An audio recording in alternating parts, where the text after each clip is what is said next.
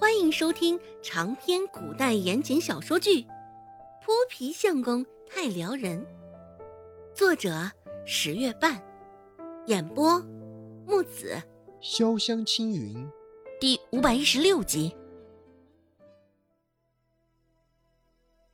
上一刻，陈老的眼中还满是狡猾得逞的欣慰，只是在下一刻，听完顾寒生的话后。陈老脸上的笑意又僵硬在了原处，实在是笑不出来了。陈老的意思，顾寒生今儿个能够在这里对他说这番话，应该就是明白事情的原委了。对他说什么狡辩的话，应该也是无用的。陈老也是没有想到，他会暴露的这么早。怪只怪他自己太过于心急了呀。陈老颤抖着胡须，正在琢磨着应该如何回应顾寒生的话时，门外又有了一阵动静。寒生，菜喝。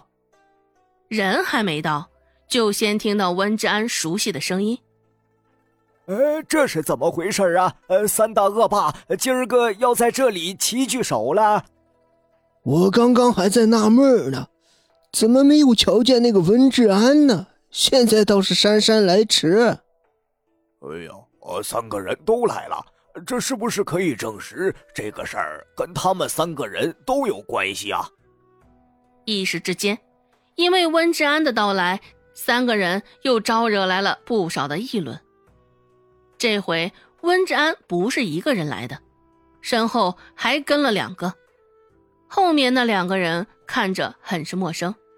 至少不是顾寒生他们所熟悉的，打扮的甚是普通，与镇上那些百姓没有太大的差别，长得也一般，国字脸、厚嘴唇，属于憨厚老实的那种长相。温志安扬着声音说道：“劳驾各位让让啊！”面对现在挤满了人的客栈，又面对现在周围都带着敌意的众人。温志安还是他特有的那副嬉皮笑脸的模样。温志安与顾寒生的个子，整个客栈中可谓是鹤立鸡群的那种。一进门，温志安就瞧见了顾寒生。隔空，温志安对着顾寒生挤眉弄眼了一番，似是在告诉顾寒生：“哼，看我的。”温志安甚是艰难地往前走着。很快也挤到了陈老的面前，伸出一根中指，温志安在陈老面前的那张桌子上甚是懒散的敲击了两下，操着一副甚是欠揍的语气，温志安说道：“哟，陈老的人气不减吗？这么一大把年纪了，因为医德不正被仁惠堂逐出药铺，现在在外头这一个人倒也是混得风生水起的呀。”他那神态与腔调，看着真是相当欠揍啊！这档子尴尬事儿被温志安这般接起，陈老也是尴尬的不行。一时之间，褶子纵横的脸上浮起了一层红色。陈老下意识的抬头扫了一圈周围的人，还希望着那些人没能听到刚刚温志安说的话。只是那些人现在神情全聚在他的身上，脸上也是一副错愕的表情。很显然就是听见了。陈老暗暗攥紧了拳头，捋了捋胡子后，这才开口说道：“你休要含血喷人！”你，温志安打断了他的话，说道。我究竟是不是含血喷人？陈老，你自己应该心知肚明。各位看官，若是感兴趣的，不妨也去仁惠堂打听打听。陈老被逐出仁惠堂这个事儿啊，那也是相当的出名呢。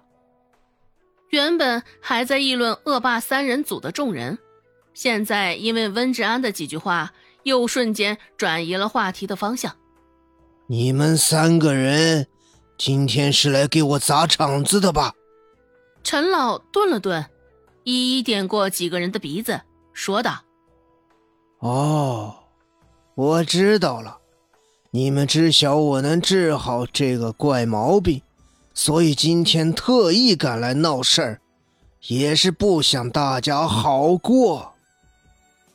陈老，到这个时候了，你还是不忘泼脏水啊？温之安侧了侧身，指了指身后跟他来的那两人，问道：“哎，这两个人，陈老认识吗？”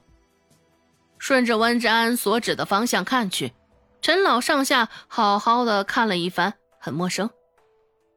陈老摇了摇头，说道：“不认识，你这是什么意思？”这个时候，陈老下意识的将心都收紧了，隐隐之中觉得接下来绝对没什么好事儿。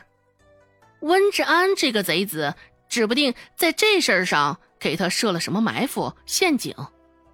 温志安说道：“你是不认识他们，但是他们却认着你呀，什么意思？”温志安看了他一眼，这才懒懒洋洋的回答道：“你还记不记得前天晚上你做的事儿了？你对西边那条河所干的事儿，他们两个可是全都看得一清二楚的。”这个时候，陈老的脑门上已经起了一层细碎的汗。陈老的两只手现在攥得更紧了，瞪大了眼睛，已经隐隐有了怒意，扯着嗓子说道：“我干了什么事儿？我什么事儿都没干。”对着两个证人，你还能面不改色的说这样的话？嘿呀，你也当真是了得呀！温志安带着两个证人，其中一人说道：“前天晚上我出门挑水回去的时候。”恰巧就瞧见了你在西边河边转悠，因为你长得陌生，行为也比较可疑，我就多看了几眼，将你给记住了。后来镇子里闹出了这样的事儿，现在又传出了这样的话，我也是一下子就想起你了。哎，那天晚上我瞧见你在河边，你应该是正在投毒吧？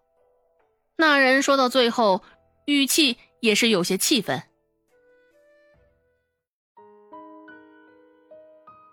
本集播讲完毕，感谢您的收听。感兴趣，别忘了加个关注，我在下集等你哦。